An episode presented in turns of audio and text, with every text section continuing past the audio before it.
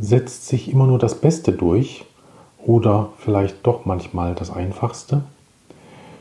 Dieses Pro und Contra der Innovationen wollen wir heute in der Zahnmedizin beleuchten. Viel Spaß beim Zuhören.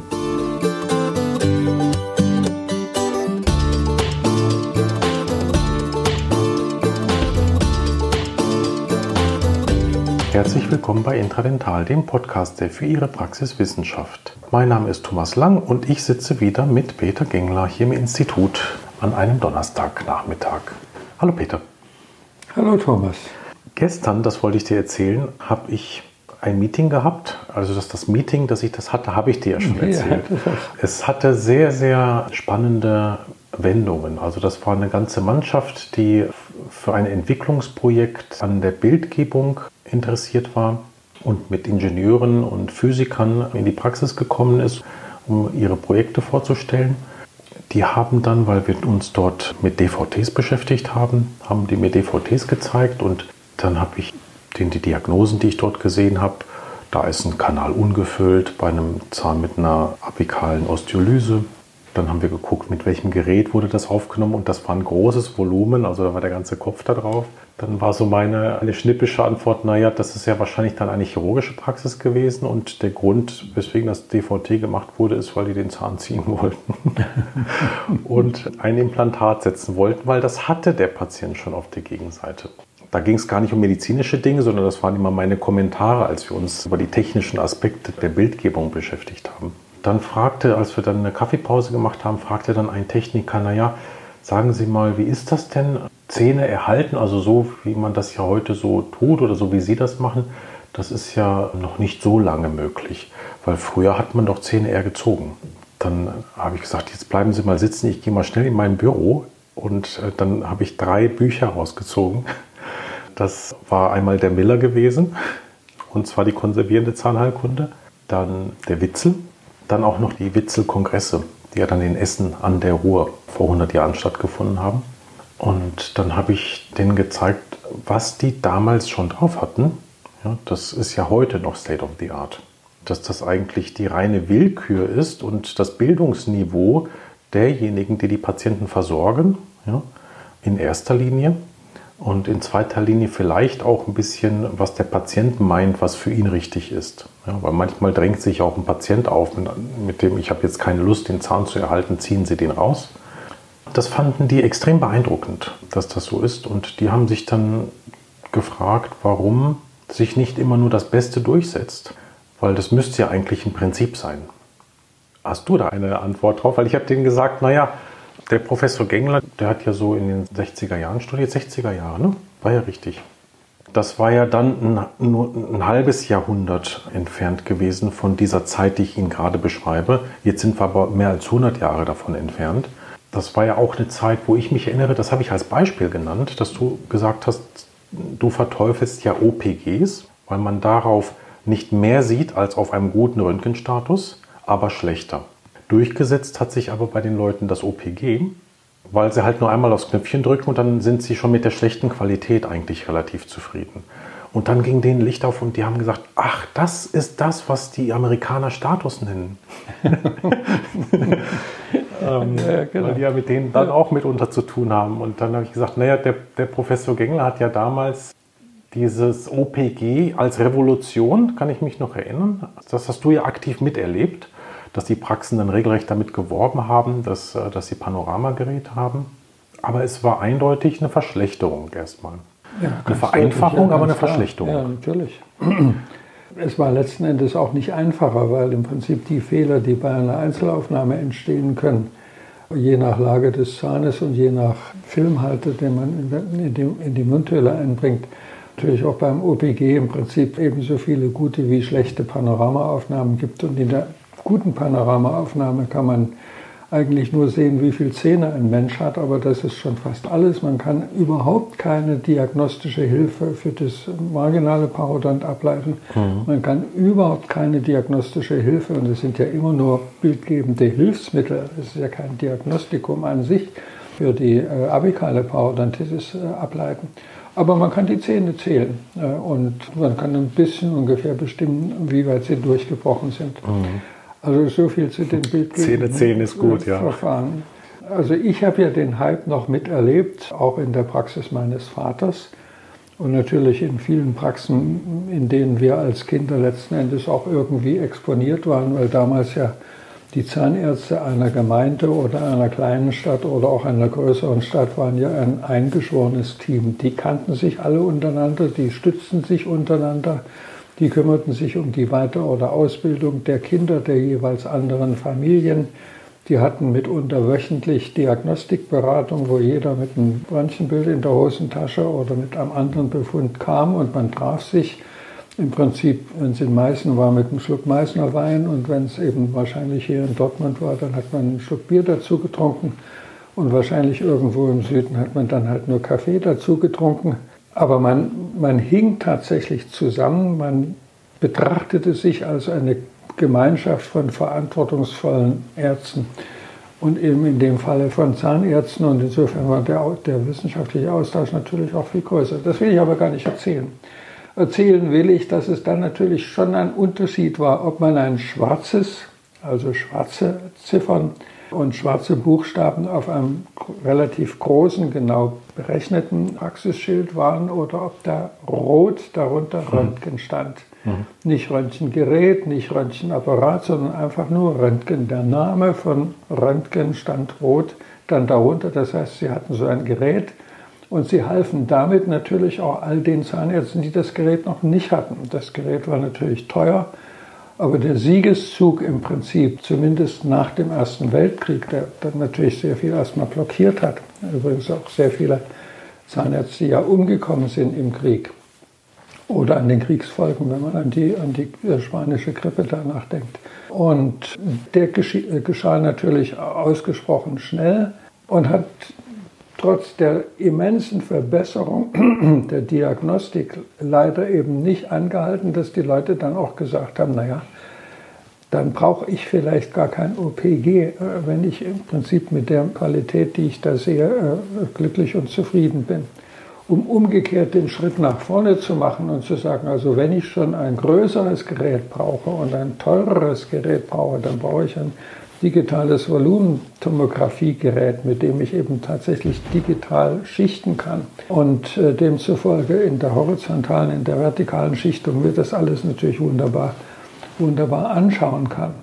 Und weil du sagst 100 Jahre, also man kann tatsächlich davon ausgehen, dass mit den bahnbrechenden Büchern des 19. Jahrhunderts, also Miller 1889 und die zweite Auflage betone ich immer wieder, äh, knapp drei Jahre später, 1892, die Wurzelkanalbehandlung ganz in den Vordergrund gestellt hat mhm, und eine absolut. ordentliche werkstoffkundlich geprüfte Füllungstherapie, aber natürlich auch und eine Pulperhistologie. Also ich meine, es gab damals wahrscheinlich keinen Zahnarzt, der nicht die Histologie des Zahnes und die Histologie der Pulpa beherrscht hat.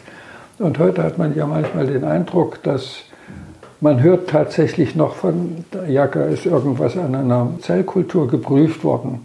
Und da kann man ja sagen, ja, so was, dann, dann kannst du es eigentlich auch äh, in der Küche in irgendein Wasser reinschmeißen und gucken, was denn damit passiert. Was sagt eine Zellkultur, sagt doch über gewebliche Reaktionen auf zum Beispiel eine Füllungstherapie, also auf die Präparation des Zahnes oder Entzündung der Gingiva auf, was weiß ich, dem Biofilm oder äh, auf eine mechanische Verletzung oder auf eine Säureätzung etc. etc. kann ich doch eben nur im Prinzip äh, im Experiment erstmal prüfen, idealerweise im Tierexperiment und zwar in so einem Tierexperiment, was dem Veterinärmediziner und dem Zahnmediziner gleichermaßen hilft. Also wo im Prinzip die Ergebnisse für das Tier also Parodontitis-Behandlung beim Hund ist ja fast eine der verbreitetsten Hundeerkrankungen. Natürlich unheimlich spannend, auch für den Tierarzt zu wissen, wie geht er denn vor. Und mhm. nicht umsonst haben wir mal einen Scalersatz äh, bei Escolab für die Veterinärmedizin entwickelt, der auch äh, eine relativ große Verbreitung hatte. Mhm. Zwischendurch natürlich auch durch Ultraschall, viel ungenauer und letzten Endes eben auch durch andere rotierende Instrumente dann noch viel schlimmer und viel ungenauer im Prinzip eben auch ersetzt worden sind. Also dass man vom Guten zum Schlechten, weil einfacher und jetzt sage ich ganz bösartig, aber vielleicht gleichermaßen gut honoriert, hm. ist ja nicht für die Zahnmedizin allein reserviert, sondern das finden wir in der Medizin, das finden wir in der äh, Tiermedizin, vielleicht in der Technik weniger, in der Biologie vielleicht auch weniger, aber in halt eben äh, allgemeinen angewandten Wissenschaften wie Medizin im weitesten Sinne des Wortes ist das leider durchaus üblich. Also zurück aber zu meiner Idee. Das Standardbuch vorher und nicht umsonst ist das innerhalb von Monaten äh, mit einer Raubkopie aus dem Französischen ins Deutsche übersetzt worden und bei Rüdiger 1733 äh, in Berlin äh, veröffentlicht worden. Und dann kam eine Folge nach der anderen.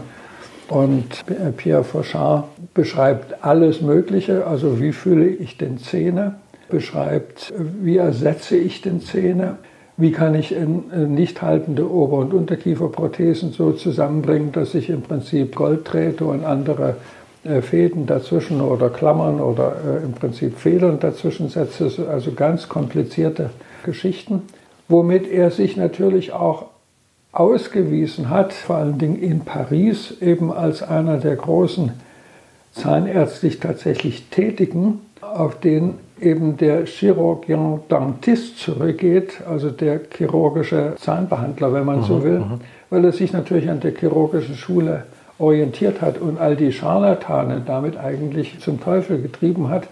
Der hat mit dem Namen der ja als Dentistenname in Deutschland bis in die 50er, äh, Anfang der 50er Jahre, 1954 Gebrauch machte und der in den USA und in fast allen englischsprachigen äh, Ländern bis heute überlebt hat, dank Pierre Fauchard. Es geht alles auf ihn zurück mhm. und hat damit die Charlatanerie äh, eben vertrieben. Die Ironie dieser Geschichte, auf die wir ja eingehen werden, ist natürlich auch, dass er für Blei in den Kavitäten war, haftet gut, lässt sich gut einbringen, dass er für Zinn war, haftet nicht ganz so gut, aber immer noch gut und lässt sich auch sehr gut einbringen, dass er total gegen Gold war. Lässt sich schwer einbringen, das weiß jeder, der mit Gold hat der Goldzinn hat. hat der Goldzinn auch schon ge gekannt? Ja, ja, natürlich. Also, hat er unendlich viele prothetischen goldenen Geräte gerade im Rahmen der Prothetik äh, angewendet. Also, nee, aber Goldzinnfüllungen, das sind ja quasi diese, diese Komposite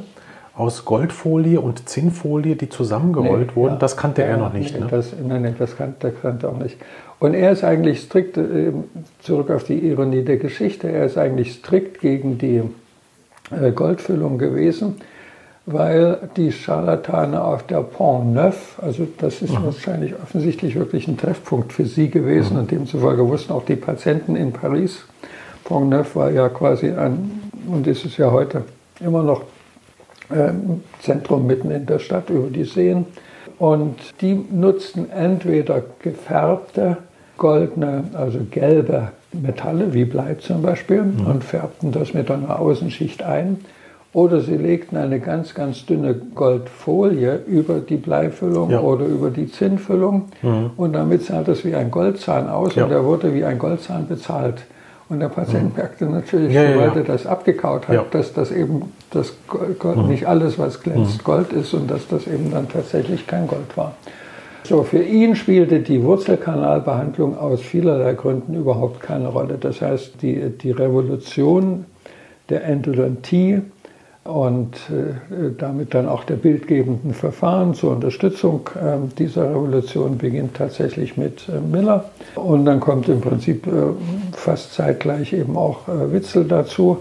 Und dann um die Jahrhundertwende, dann 1908 in den USA und 1914 verrückterweise ein Jahr vor dem, also nicht ein Jahr, wenige Monate vor dem Beginn des Ersten Weltkrieges, dann in Green Wardeman Pleck mit seiner konservierenden Zahnheilkunde.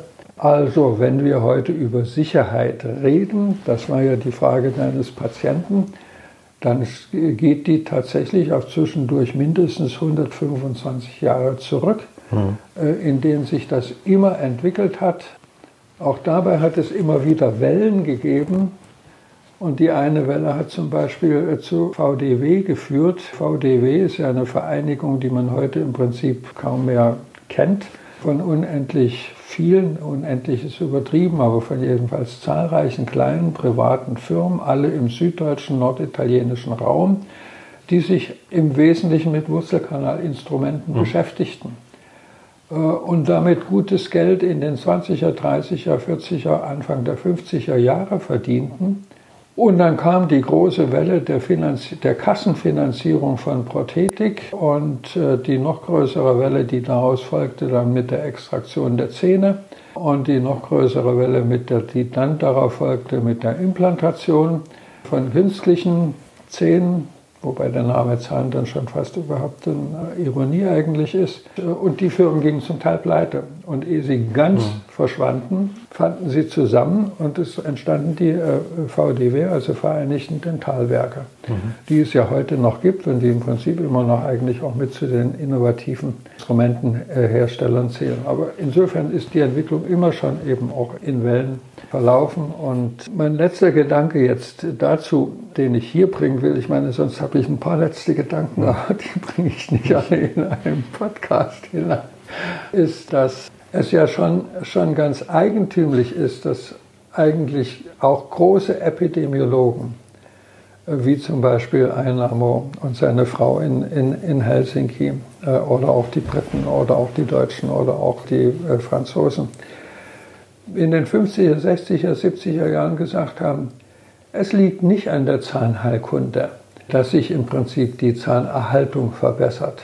Umgekehrt ist, je höher die Zahl der Zahnärzte in einem industriell weniger entwickelten Land, umso geringer ist die Zahl der vorhandenen Zähne bei den mhm. Probanden. Und mhm. das geht dann natürlich ganz besonders für Afrika, für ganz Südostasien, Indien eingeschlossen, aber natürlich auch für Russland und für Polen, also für den ganzen Osten äh, im Prinzip der, von Europa, aber natürlich auch für Nordeuropa, also Skandinavien. Äh, Im Prinzip die berühmte Geschichte mit dem, mit dem heiratsfähigen äh, Mädchen. Ja. Es wurde zur Heirat geführt, wenn, es, wenn die Eltern alle Zähne extrahiert hatten und die Prothese bezahlt haben. Mhm. Das war ja sozusagen die Mitgift, die natürlich die Ironie der Zahnmedizin in extenso mhm. äh, getrieben hat.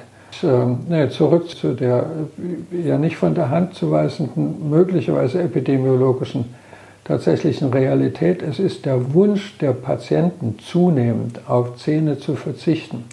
Und das ist, sagen wir mal, fast immer in einer meiner Einführungsvorlesungen gewesen und die gehen zurück auf die sagen wir mal 70er Jahre oder sowas, Ende der 60er Jahre des vergangenen Jahrhunderts, dass ich gesagt habe, es wird der Mensch sein, der Patient sein, der den Verlust eines Zahnes wie den Verlust eines Organs empfindet und fühlt und emotional auch verarbeitet. Mhm. Und nun ist der Zahn ja sowieso ein Organ. Also insofern kann man sagen, das ist dann eigentlich eine Plattitüde. Ne? Aber äh, vergleicht das nicht mit Zahn um Zahn. Das mhm. hat es zu einer anderen Zeit gegeben und gibt es ja heute auch noch, aber auch wieder in anderen Kulturen, äh, sondern es war eben der Verlust eines Fingers oder der Verlust gar eines Auges. Man wurde ja nicht blind dadurch. Und mit dem Verlust eines Zahnes, gut kosmetisch störend, eines Frontzahnes ist das schon, aber ein Prämolar oder ein Molar das merkt man ja erstmal überhaupt nicht. Und ich glaube, dass dieser Trend immer noch nicht am Ende ist. Der ist auch wieder ein bisschen gestoppt und das hört man ja auch umgekehrt heute wieder aus dem Volksmund. Naja, hab dich nicht so, da wird der Zahn eben extrahiert und dann kriegst du da ein Implantat. Mhm. Oder man sagt sich selber, naja, eine Extraktion mehr oder weniger ist ja nicht so schlimm dann kriege ich da ein Implantat. So ungefähr, als wäre das Implantat ein tatsächlicher Ersatz, äh, mhm. der sozusagen die, die Natur wiederholt.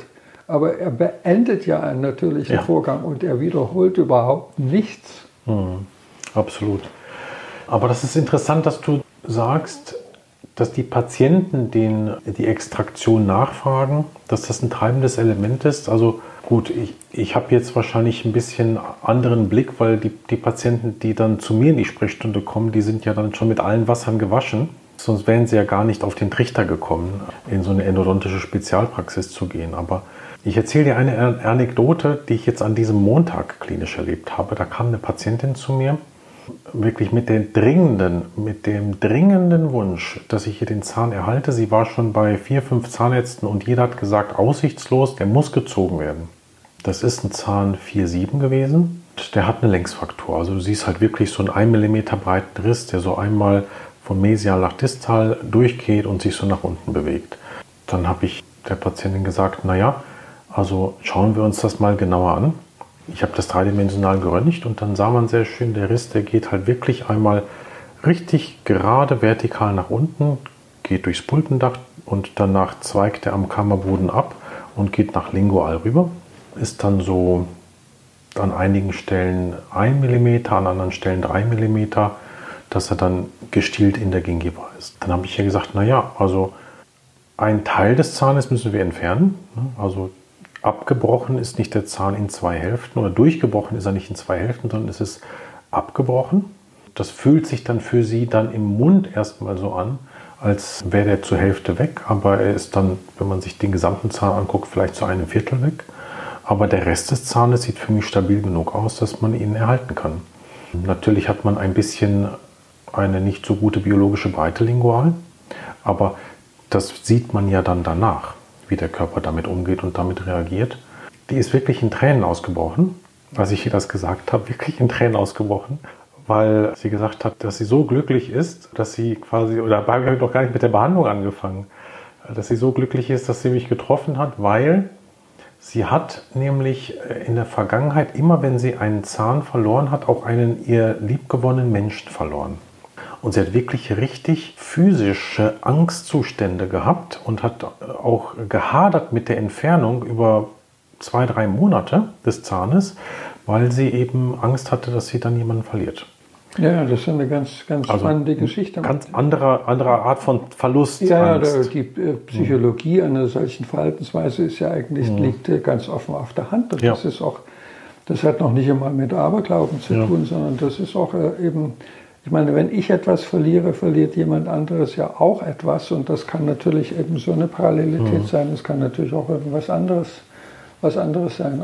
Aber spannend, spannend ist das schon. Und ich glaube, auch heute wird die Hemisektion und die doppelte Hemisektion viel zu wenig bedacht. Und wenn sie mhm. viel zu wenig bedacht wird, wird sie dann natürlich erst recht zu wenig ausgeführt oder erst recht zu mhm. wenig vorgeschlagen. Und ich muss es ja dem Patienten vorschlagen. Mhm. Es ist ein kleiner operativer Eingriff. Er ist auf alle Fälle geringer, als wenn es eine Extraktion käme. Und der Verlust eines ganzen Zahnes ist halt der Verlust eines, einer Funktionseinheit. Mhm der Verlust eines Viertelzahnes ist ja, ist ja okay. Mhm. Ich habe meine Sporen als äh, Mini-Oralchirurg bei der Behandlung meines Vaters verdient, war kaum aus dem Studium zurück, wieder in Deutschland und half meinem Vater natürlich in der Praxis, wann immer ich ein bisschen Zeit hatte. War Assistent natürlich in unterschiedlichen Einrichtungen aber war im Prinzip der behandelnde Zahnarzt meines Vaters. Der ließ sich vorher immer von Kollegen behandeln, dann wusste man genau, wie gut oder wie schlecht die das machen. Und dann hatte er eben auch eines schönen Tages im Prinzip ein, das sehe ich noch wie heute vor mir, ein 2-4. Und der war eben auch in der Mitte gespalten. Mhm. Und es war ein glücklicherweise zweiwurzlicher Zahn. Also eine Wurzel war fest und mhm. stand auch noch fest im Kiefer. Und die zweite äh, palatinale Wurzel konnte man hemisezieren mhm. und den Zahn dann im Prinzip prothetisch versorgen. Und er hat bis zum Tode äh, diesen Zahn natürlich mhm. getragen. Er hatte keine Lücke.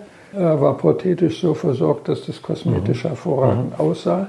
Und ich habe mich riesig gefreut, weil das nicht unbedingt das Standardprogramm in unserem äh, Studium gewesen mhm. ist und weil man natürlich eben aber so viel chirurgisches Handwerk gelernt hatte und, und natürlich an unendlich vielen Patienten und man es auch in der großen Chirurgie ausprobiert hatte und miterlebt hatte, dass man wusste, wie man eben mit Wunden umgeht, wie man mit einer Fraktur umgeht und solche Dinge, die eben dann auch zum allgemeinen zahnärztlichen, zahnärztlichen Handwerk gehören. Und dann bin ich selbst, das hast du ja alles noch selbst miterlebt, im Prinzip an zwei Zähnen. Ich habe einen hemisezierten und doppelt hemisezierten 1,6 äh, getragen, behandelt zuerst von Professor Hoffmann und dann später eben von Thomas Lang von 1978, sage ich mal, bis 2014, 15. Oder, oder das, nee, das war, das ja schon, Jahr? Naja, das war ja, das war ja in der neuen Praxis. Das muss nach 17 gewesen sein. Okay, also ja, war es 17 mhm. oder 18. Mhm. Und ich habe einen äh, hemisezierten mhm. 4 behandelt, auch von einem Professor, Professor Kammern, äh, hier von unserer Uni, der über viele, viele Jahre die Kinderzahnheilkunde, äh, aber eben auch die konservierende Zahnheilkunde vertreten hat und auch begabter Endodont, endodontisch tätiger äh, Zahnarzt ist. Da war die Fraktur im Prinzip ja letzten Endes äh, eben auch durch äh, Dentinsklerosierung oder auf dem Wege einer Dentininfraktion entstanden. Und dann hat er den palatinalen Teil entfernt, habe ich glaube ich sogar schon gesagt. Die Wurzelkanalbehandlung an dem anderen Teil, also an dem bukalen Teil im Prinzip abgeschlossen. Und das war wahrscheinlich, ich bin vielleicht drei oder vier Jahre hier gewesen. Das war also Mitte der 90er Jahre. Und diesen Zahn habe ich dann behalten. Das ist jetzt nicht ganz so lange her, bis 2015 wahrscheinlich oder mhm. 14 oder, mhm. oder 15. Also auch eine extrem äh, lange Zeit. Das musst du mit einem Implantat auch erstmal schaffen. Genau, ja, wahrscheinlich, genau. Ja, mir fällt jetzt noch die, äh, eine weitere Anekdote ein, nämlich diese Patientin mit, der, mit dem 4-7, der die Längsfraktur dann hatte. Die kramte dann danach Modelle aus ihrem Rucksack, weil sie halt eben auch knirscht und da eine Schiene drauf, drauf geklickt hat. Und dann habe ich mir das unter Mikroskop angeguckt und dann habe ich ihr gesagt, ach, schauen Sie mal, da, da sieht man ja die, die Fraktur auch schon drauf. Und sie sagt, was? Da sieht man die auch schon drauf? Dann sagt sie ja, zu der Zeit, als die Modelle gemacht wurden, da war ich in Trigeminusneuralgie-Behandlung, weil, mir weil mir die ganze rechte Gesichtshälfte wehgetan hat und kein Mensch sich erklären konnte, wo das herkommt. Dann habe ich mir den Oberkiefer angeguckt. Da waren zwei überkronte Zähne, beide devital. Da habe ich sie gefragt, wann kamen denn die Kronen da rein, bitteschön? Ja, das war alles zur gleichen Zeit. Ja? Das heißt, die hatte dann unten, hatte sie halt die Pulpitis aufgrund der Fraktur, da war der Zahn noch vital gewesen. Ja? Oben hatte sie, die, die apikale Aufhellung war bei einem Prämolaren, dann in der Nähe vom Vorhaben infraorbitale. Und hat sie gesagt, ja genau da, da habe ich immer hingezeigt. Ja?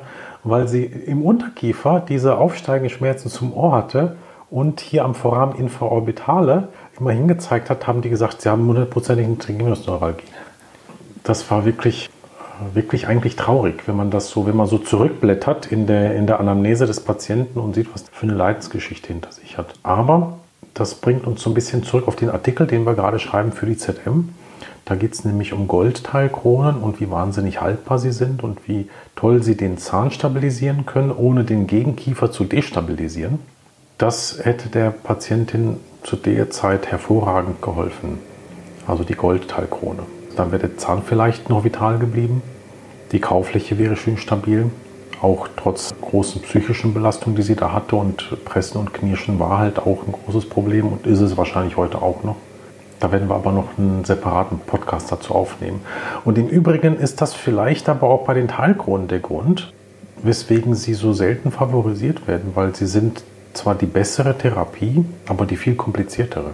Das heißt, es, ist, es fällt den Zahnärzten ja viel einfacher, und man kann auch die eigenen Fehler viel leichter kaschieren, wenn man einfach subgingivale Präparation macht von Vollkronen, als äh, man die vielen Kanten und Linien einer Teilkrone sauber präpariert.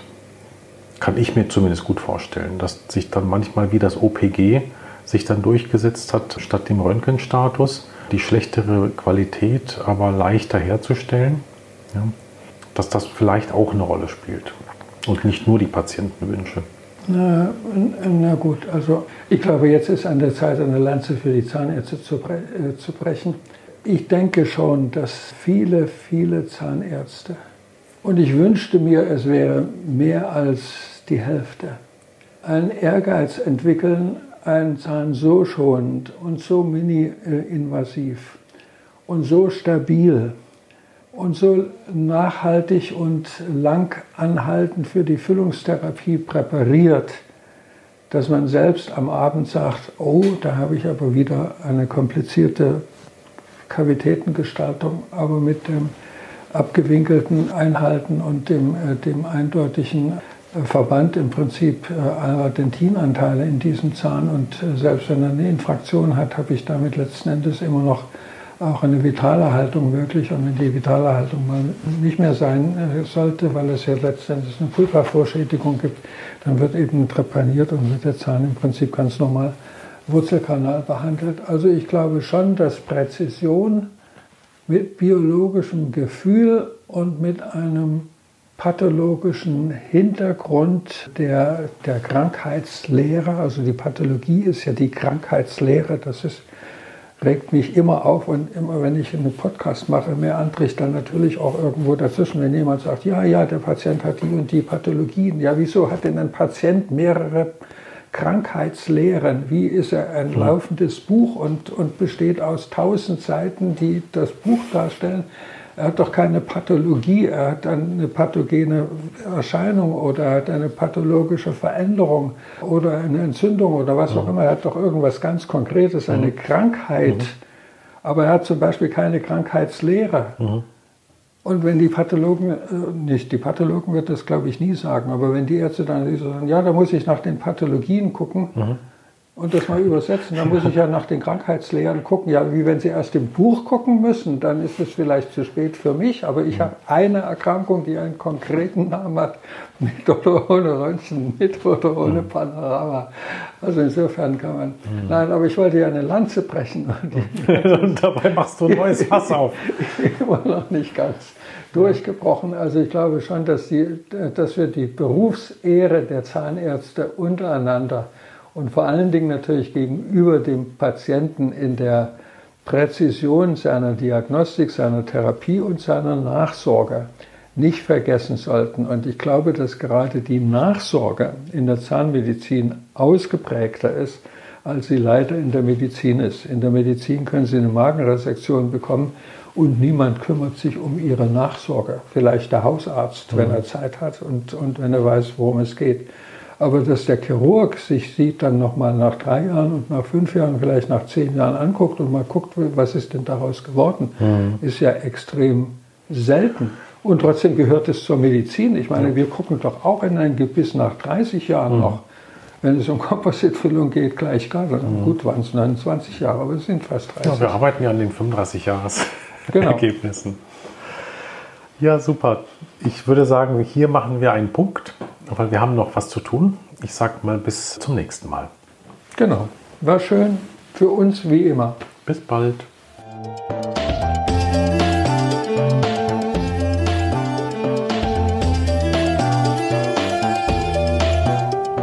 Das war eine weitere Folge von Intradental. Wenn Ihnen diese Folge gefallen hat, würde ich mich sehr über eine Bewertung bei iTunes freuen. Dadurch erhöhen Sie die Sichtbarkeit für interessierte Kollegen.